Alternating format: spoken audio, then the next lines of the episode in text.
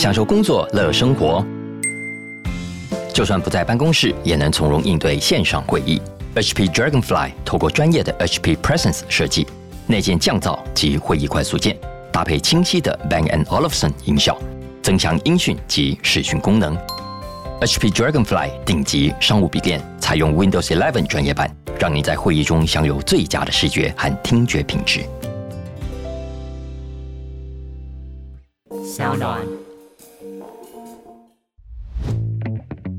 把复杂变简单，请听小马哥说财经。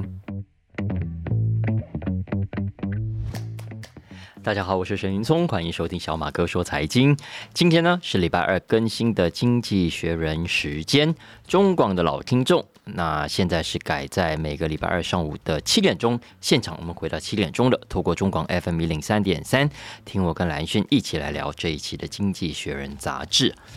今天我们要来介绍的是二零二三年七月二十九号出刊的《经济学人》合刊本。如果大家有收听上个礼拜的节目，就会知道今天算是这本杂志的 Part Two 哦。那就像小马哥过去跟大家解释过的，《经济学人》过去呢只有圣诞节的连续假日，大家放长假去了嘛，所以会有一期出不来，所以呢前一期就出成合刊本。那台湾的财经周刊也是一样，我们每年过年前，如果大家有订的话，都会看到，哎，收到的是一个合刊本，然后过年的那个礼拜。台湾的杂志也是休刊的，那过完年才会恢复正常的出版。但是《经济学人》去年开始做了一个创举啊，也就是除了圣诞节合刊本之外，它在夏天增加了 Summer 的合刊本。那在今年的合刊本上呢，除了平常正常的新闻之外，它多了一个专题啊，它叫做“一八四三专题”。这一期总共收录了五篇文章，加起来一共是四十八页。所以大家可以算算，文章真的都蛮长了，将近十页哦，平均。那我本来以为以后都会是这样。反正夏天嘛，大家放假去也就算了。所以除了合刊本之后，呃，等到大家放完假回来再重新出刊，这段期间不会更新杂志，大家都要两个礼拜之后才能够看到新的内容。所以我原本打算这个礼拜呢要来介绍这个同一本杂志专题里面的文章，诶，结果没有想到，我过去这个礼拜上他的网站以及他的 App 上发现，哇，太惊喜了，因为。经济学人虽然没有出新的纸本杂志，可是呢，原来网站上的新闻还是照样在更新哦。等于是有一本电子版的新杂志，现在放在网络上，它只是没有做成纸本而已。那我后来转念一想。哎，也的确是啊，毕竟夏天还是跟圣诞节不一样。圣诞节是大家都要放假回家过年嘛，啊。可是暑假不一定大家都有休假哦，可能是过去休假的人太多，所以他要出纸本杂志压力比较大，所以干脆选择不出刊。可是呢，毕竟也不是所有人都休假，所以没有休假的人照样跑新闻，还是足以编出一本新的电子杂志的。总之啊，看到最近的网站，我有一种赚到的感觉啊。所以一连看了好几篇非常好看的文章，所以今天我要来给大家分享几篇最新我在网络上有看到的报道，以及回头介绍上一期合刊本的其中一篇专题。这些文章真的都蛮好看的啊，希望大家不要错过。那首先呢，《经济学人》说，过去这个礼拜虽然他们纸本停刊，可是世界上有一个人让他们很忙，让他们很忙，这个人就是川普。那川普，我想关心美国政治的人都应该看到其他媒体报道很多跟他有关的各种新闻了啊。小马哥没有打算讲很多，这里只是要讲《经济学人》在这个礼拜好几篇文章所要呈现给大家的观点，因为我们知道。主要的新闻是美国特别检察官 Jack Smith，他在八月一号正式起诉了川普的四大罪状，包括呃密谋诈欺国家啦、密谋妨碍官方程序、妨碍及试图妨碍官方程序以及剥夺选民投票权等等四项刑事指控。那很多人可能有一种感觉，觉得啊又来了，他又被告了，反正这么多条官司多上去一条，应该没有什么关系吧？经济学人这个礼拜的文章就是要给大家强调它的两个重点。第一个重点是，经济学人认为啊，八月一号的 Jack Smith 的起诉跟过去的官司都不一样。这一次的官司，如果川普败诉的话，将会是川普留给历史的记录。什么叫历史记录呢？就像林肯讲到林肯，你想到什么？解放黑奴吗？就像雷根讲到雷根，你想到什么？当然是当年跟柴切尔一起推动的右派路线大胜利，打赢了冷战啊。而川普呢，同样的道理，他会让你记得的。如果这个官司这个罪名成立的话，将会是美国历史上一个意图选举作弊的不要脸总统。那这是《经济学人》这一期的看法。《经济学人》要讲的第二个重点是：话虽如此，可是呢，在司法上你要让川普就范，可能非常不容易。所以最后，川普的命运可能不是司法解决，而是政治解决，也就是交给选民来投票，等于让全民来当陪审团，用选票来决定川普是不是有罪。为什么这么说呢？因为在司法上，我认为经济学人的态度是悲观的。没有错，川普当然本来就一堆官司在身上了，呃，上任前的就算了，任内被弹劾两次也算了，光是在卸任之后。你看他三天两头就被告，然后每次都被 CNN 哇这些比较亲民主党的媒体讲的好像很大条，对不对？最有名的当然是曼哈顿案哦，伪造文书啊、逃税等等。再来是违法取走白宫的机密文件嘛，他在佛罗里达的家里啊，就就偷偷藏了一堆几机密的，有没有？然后在乔治亚州啊、亚利桑那州等等地方，他还一度曾经想要逼地方的选举官员配合他等等。但很多人这段时间来，包括我看到很多的政治评论者。似乎蛮乐观的认为啊，这么多的案件，只要有一两件成立啊，川普的政治生命就完蛋的啦。哦，那要证明川普鬼扯，老实说，以目前的证据，照理说也不难。因为到目前为止啊，川普所说的很多事情根本没有一件是真的，至少没有一件可以被证明是真的。你看，像在宾州，在宾州他说哦，那个开票出来的数目啊，真的比投票的人数少了。超过二十万人 OK，也是说多出了很多的票，哪里来的？当然是坐票来的啊！可是这就是典型的鬼扯啊！因为开票数据、投票人口的数据都在，而且不是只有民主党、共和党的党员也在那里，眼睛睁得很大，盯着所有的数据，所以大家都很清楚，没有这回事。可是川普根本不管了，他照讲，然后居然也还是有人在相信，那是宾州。密西根州也是，密西根州他说啊，有可疑的票箱被搞掉，有没有？在亚利桑那州，他说有三万的非居民跑去投票，在内华达州还有数以千计、数以万计的票箱有问题。好，然后他还说这个投票机有鬼，没有？会偷偷把他的票啊算给拜登。可是以上的这些到目前为止也没有一样提出证据。所以，就连他自己的选战顾问都承认哦，这根本是鬼扯，这根本是川普的阵营由上而下制造出来的鬼话。注意哦，这话不是媒体讲的哦，不是什么民主党的人讲，是川普自己的选举顾问看不下去讲出来的。但是又能怎样？第一，在法庭上，川普未必没有站得住脚的理由哦。我们刚刚讲以上的这一切啊，就算真的是川普在搞鬼，真的是在鬼扯。但是也未必构成犯罪。为什么？经济学人说，因为按照美国的惯例啊，总统在位期间，司法部是不可以起诉现任总统的。而川普的任期，严格正式来说，是一直到选举之后的隔年，也就是二零二一年一月二十号跟拜登交接之前，都算是他任期之内。换句话说，在这之前。他讲的很多的话，做的很多的事，可能都不能算在可以起诉的范围之内。当然了，王子犯法与民同罪嘛。如果川普真的在任内杀人，呃，搞了很明显的问题，还是要被抓的。可是这一次，毕竟不是什么杀人罪，而是有很大模糊空间的跟政治有关的指控。就算他真的讲过那些鬼话，呃，做过那些看起来很可恶的事情，可是也未必可以构成犯罪，因为。他有可能真心是这样子想的啊，只是没有证据，不等于他有恶意的诈欺等等的意图啊。当然，他也可以这样子狡辩啊。那这还只是司法上，经济学人担心的还不是司法，不是法庭，而是法庭之外的政治。因为在司法上，肯定没有搞个一两年以上是不会有结果出来的这些官司，所以可以确定的是。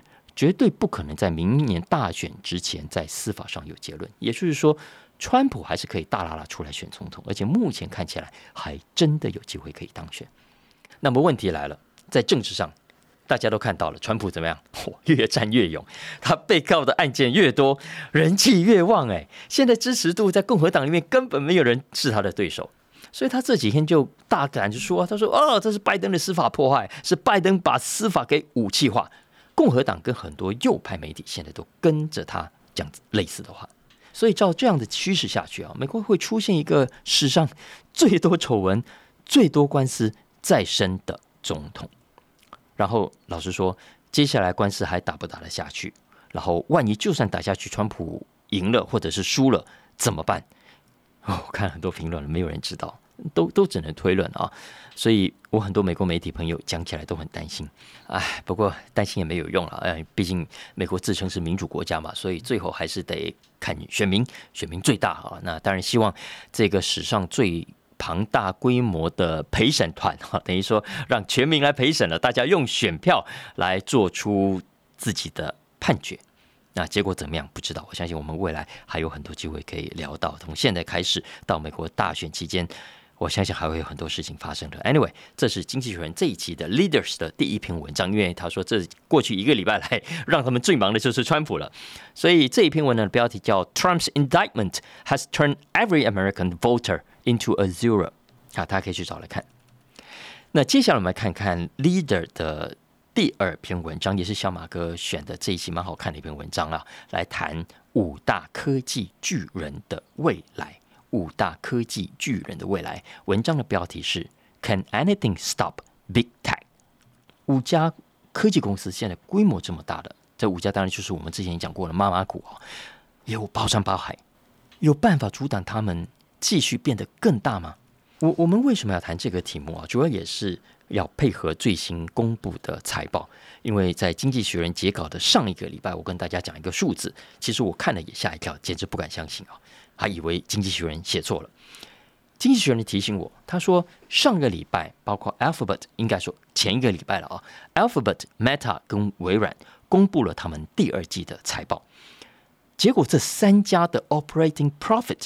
它的获利啊，加起来多恐怖，大家知道吗？去年这个时候啊，这三家的获利 （operating profit） 加起来是九十亿美金，今年呢，一千零六十亿美金，一千亿美金哦！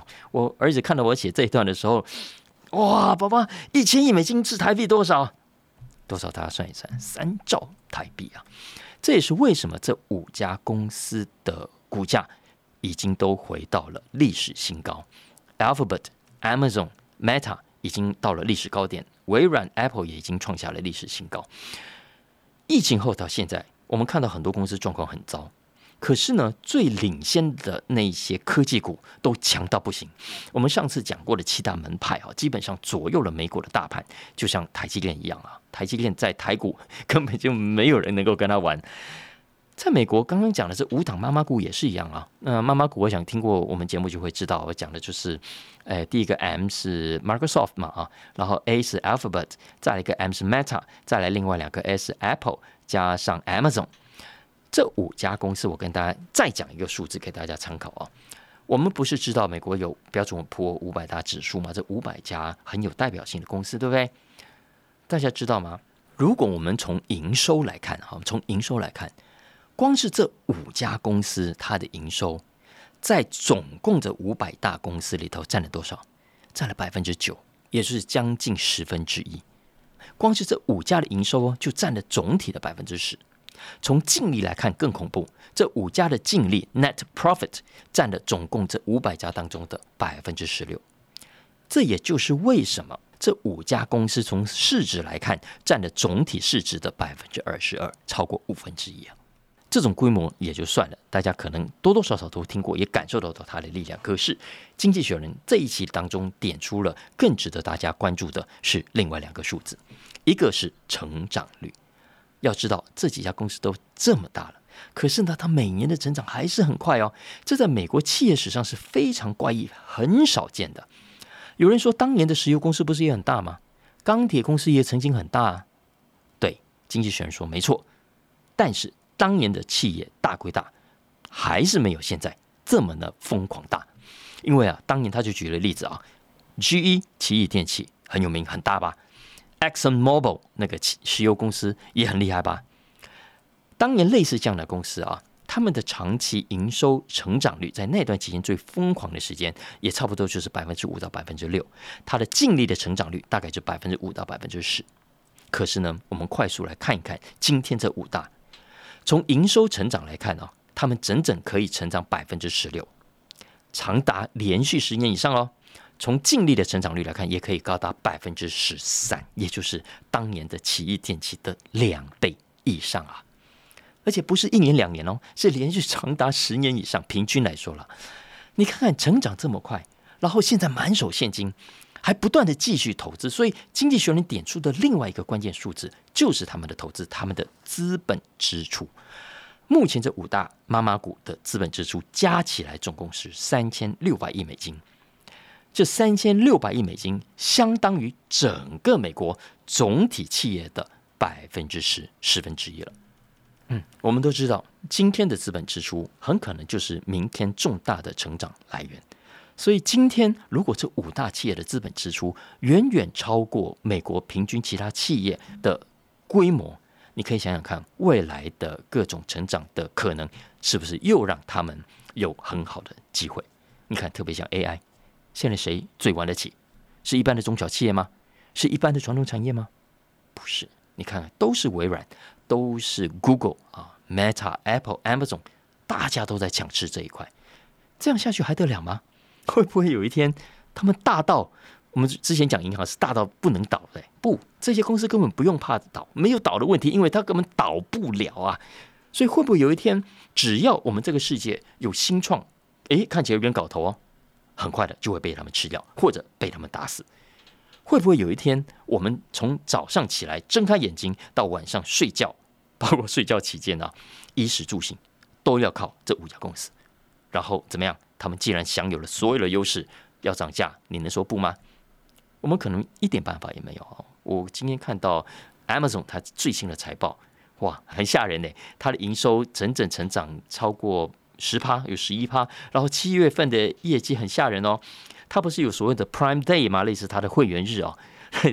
大家知道吗？它一天之内卖出多少件商品？一天呢？一天三亿七千五百件啊！大家去数数看，每分钟它可以有卖出多少样东西啊？所以今年以来，我看 Amazon 股价已经涨了超过五成。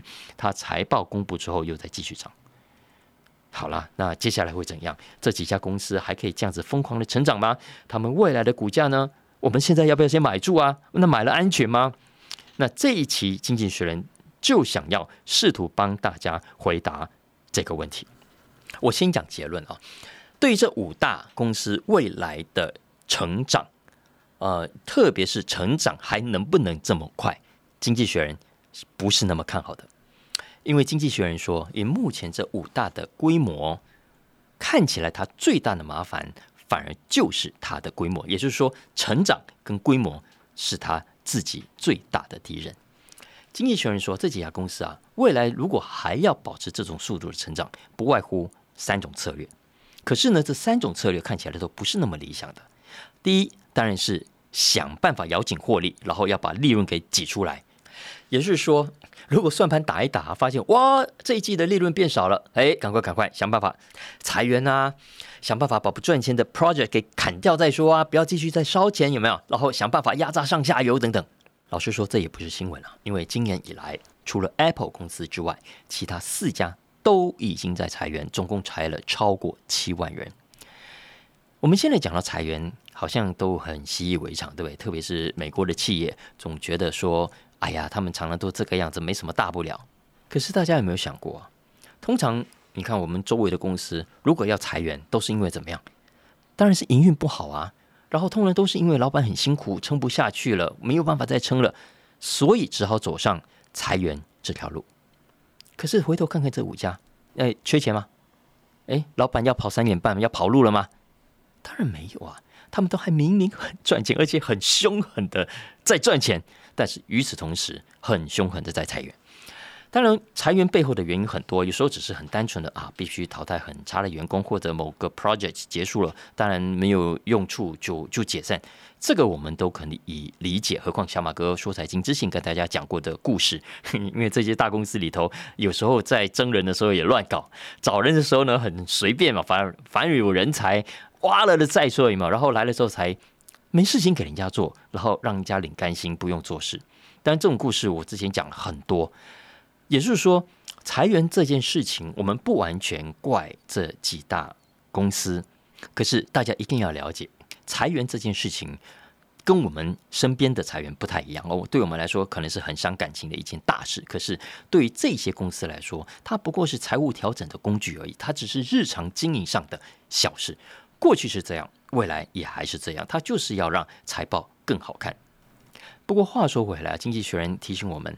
这种砍人啊、砍 project 的这种招数，短期内或许可以让财报好看一点，可是长期来说，它一定会影响未来的成长的。就像小马哥刚刚讲了，你今天砍掉的计划，很可能本来是你未来的获利来源，然后今天被你砍掉之后，啊，请问你未来还有把握带来什么样的更大的创新，为你创造更大的利润吗？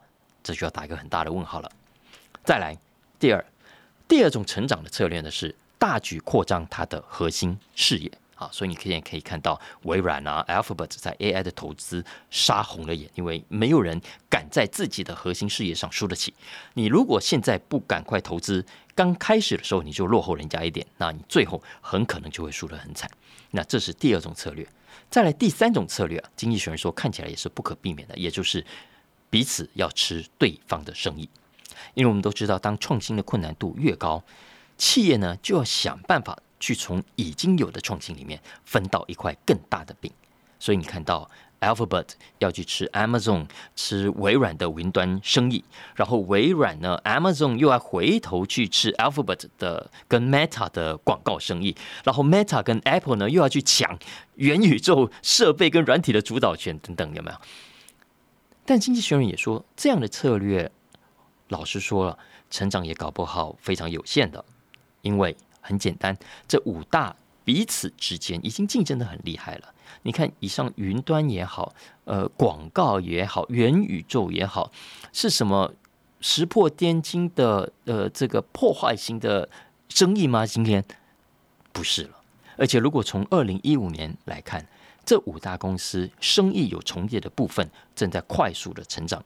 过去呢，大概才七八年前而已，才。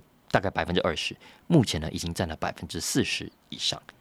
也就是说，如果这五大公司未来真要有突破性成长，恐怕你不能光是靠去抢另一家的生意，而是要想办法去抢这五大以外目前为止还没有办法抢到的大饼。什么样的大饼呢？我举两个例子，大家一定同意。一个叫做金融，另外一个叫医疗保健，是不是都很大？可是经济学人也说啊，这两个大产业过去之所以五大吃不太到，不是没有吃哦，当然努力要再吃。之所以有那么大的困难，不是没有道理的。各种的特许、各种的法律的限制，都让他们过去没有办法扩张到这几个新的领域。未来呢？未来你就有能力吃到吗？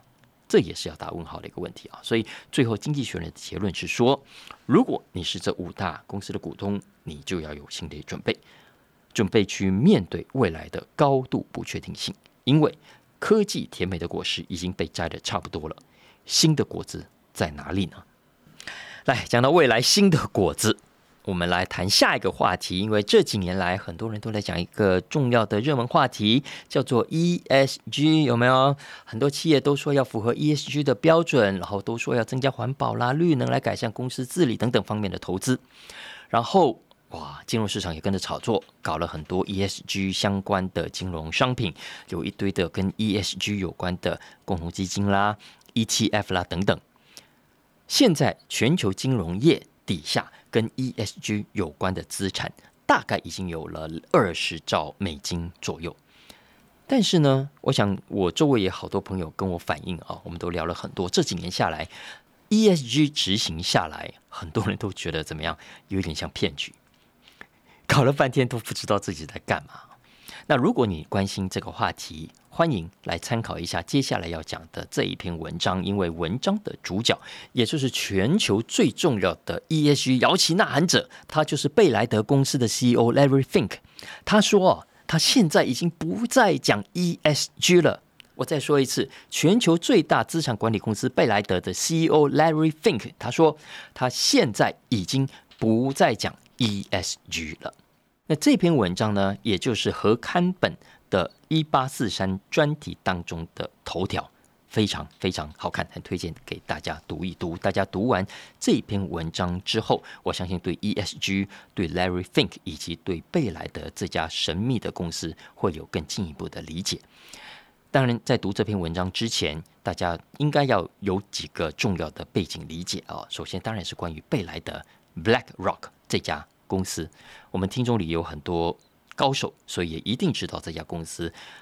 对一般大众来说，可能有点陌生，知名度不是那么高，不像 Apple 啦、Google 啦、Tesla 这么有名，对不对？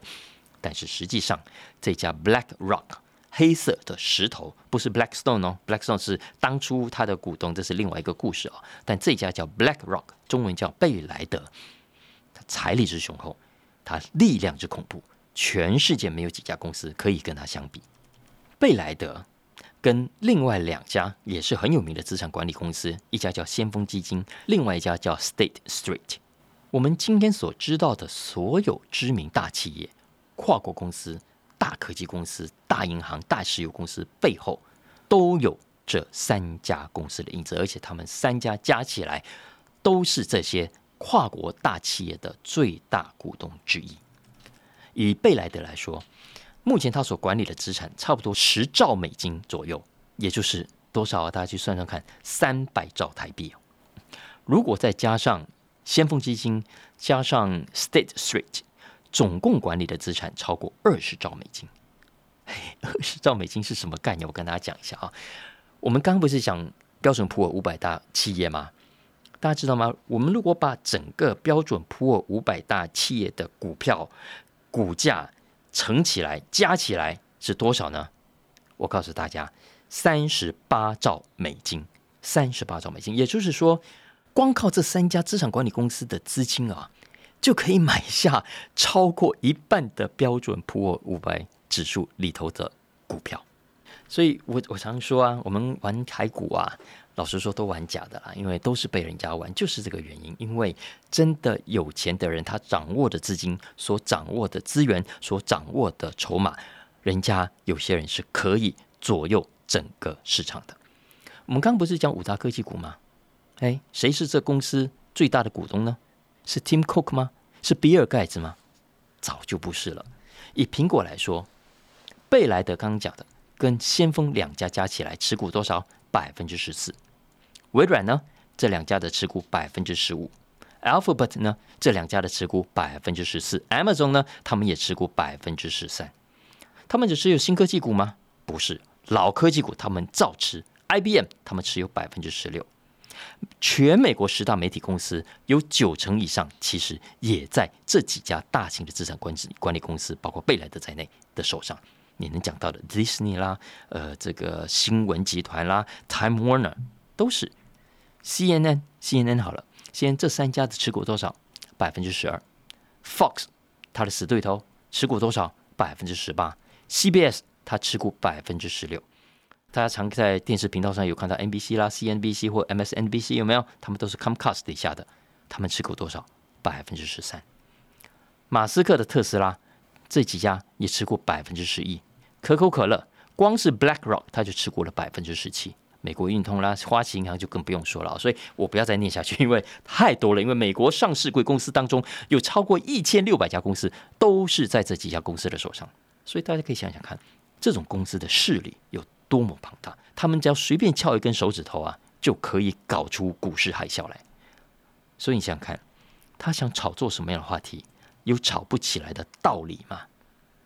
比方说 ESG，在我看来啊，我认为在过去这几年当中，如果没有贝莱德跟先锋基金的带头，很可能不会引起这么大的话题，这么疯狂的回响。这也就是为什么我。认为应该要来看看《经济学人》这一篇文章，应该也是为什么《经济学人》把这篇文章放在头条上，希望大家来认识这位 CEO Larry Fink，因为这一波的 ESG 就是他带头往前冲的。今年七十岁的 Fink 是个犹太人，他爸爸是鞋店老板，妈妈呢是大学教授。听说他很小的时候就怎么样，不是喜欢玩钱的啊，玩蛇。蛇 snake 啊，他对蛇的品种非常了解。据说当时还搞了一些状况出来，然后还有 FBI 跑去敲他家的门，问他爸爸妈妈到底这个孩子发生了什么事，怎么那么小的一个小孩会去玩蛇啊？那他后来大学毕业后呢，就跑到华尔街到金融业去了，开始玩债券。后来赚到钱呢，就找到了 Blackstone 啊，我们刚刚讲的黑石集团来出钱给他开一家投资公司，所以是兄弟公司。名字也取得很相近，叫做 Black Rock。只是后来双方拆伙了，所以 Black Rock 今天变成是 Larry Fink 来完全主导。那他现在底下有两大部门啊，贝莱德底下一手呢有积极型的共同基金啊，帮大家操盘；另外一手呢是现在很流行的被动式的投资 ETF，然后透过这些资金去投入股市，成为以上刚刚讲的这些大上市上柜公司的大股东。所以，我们用膝盖想也知道，Larry Fink 这个人重不重要啊？我们平常只听什么巴菲特啦、什么查理孟格啊、啊或者高盛啊、花旗啊、J.P. Morgan 等等，其实都忽略了贝莱德 Larry Fink。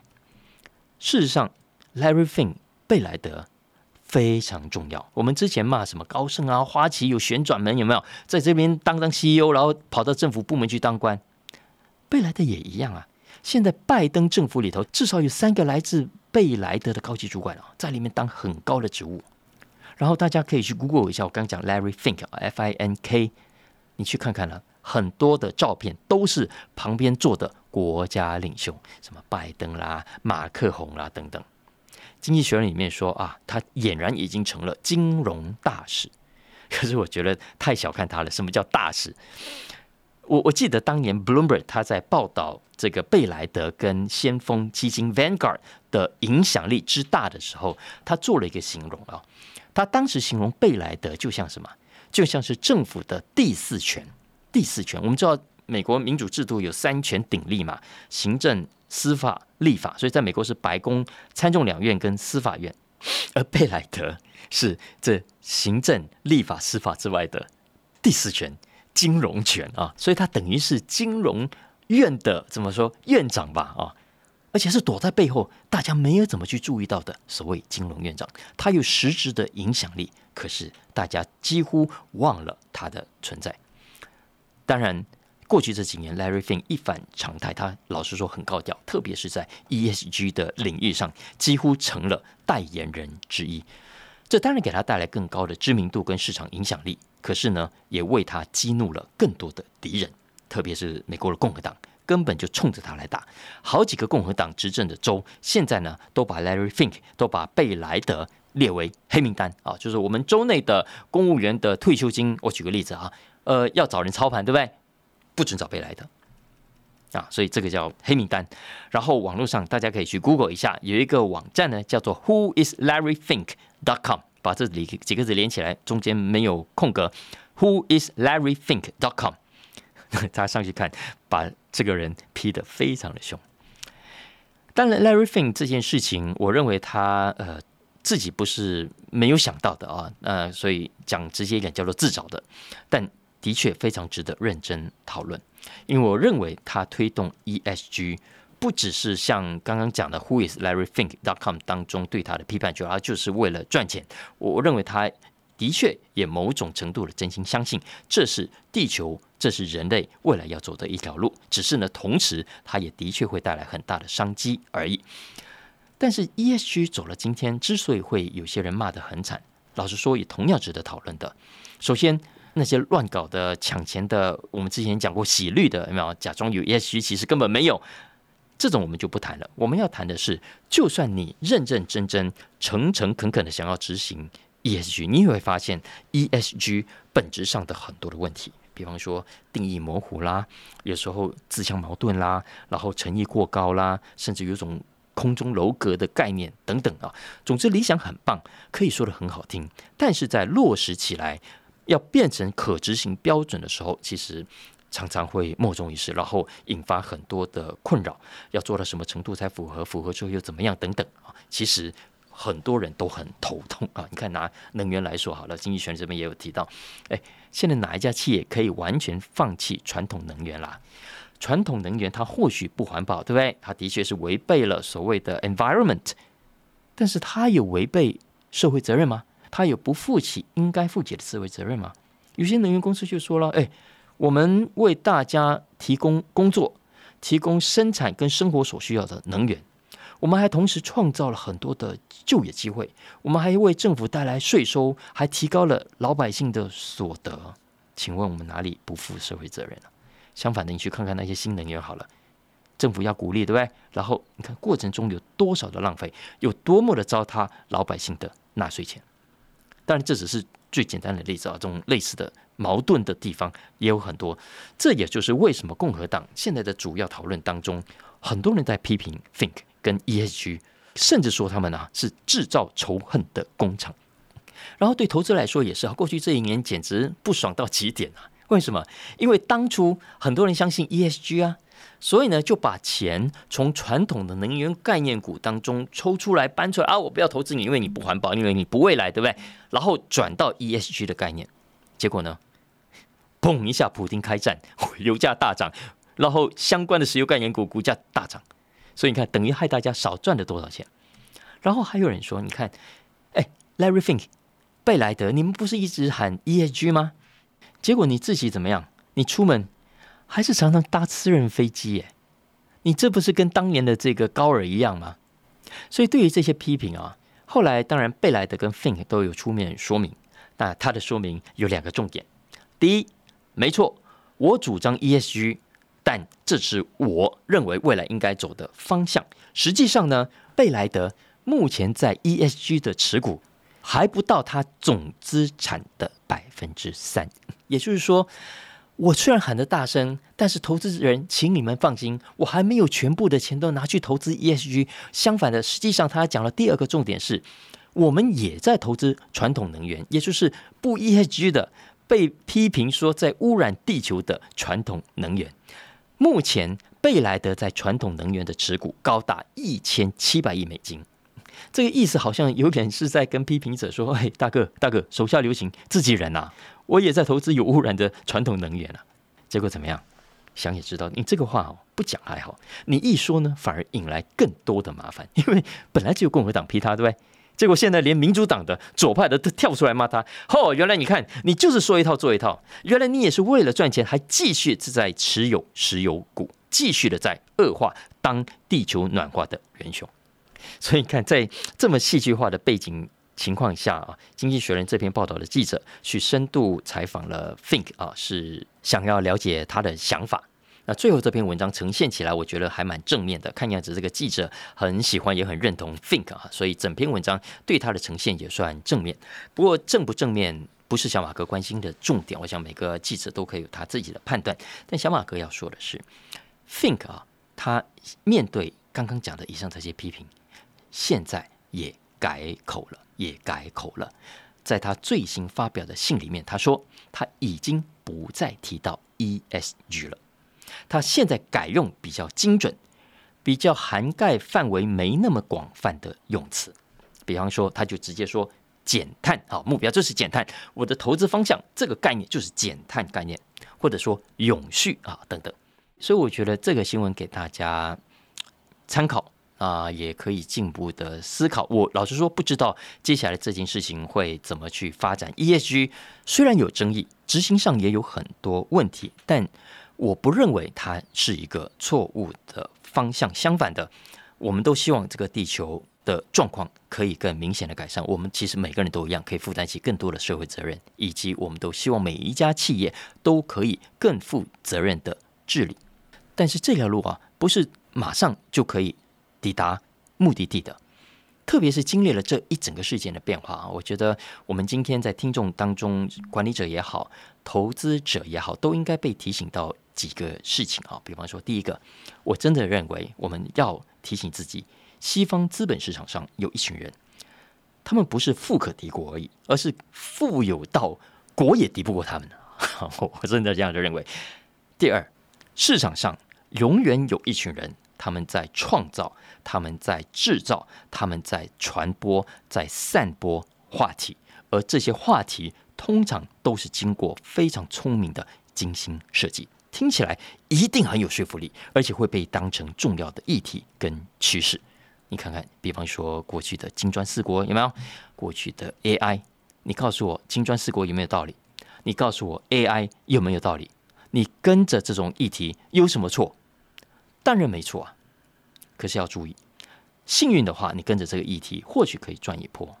但是呢，通常这种议题啊，都是。有效期限的 都是有到期日的，过了这个时间，我告诉你，你喊破喉咙也没理你。当这些搞议题的人跑掉之后，没有人再想提起这个话题的时候，那就是持有的人倒大霉的时候了。你看看当年的金砖四国，你现在去喊喊看，你看看还有没有人在理你？你去 Google 一下，媒体有多久没有在谈金砖四国了？可是回想当时有多么的热，所以你想想看，接下来会不会有一天？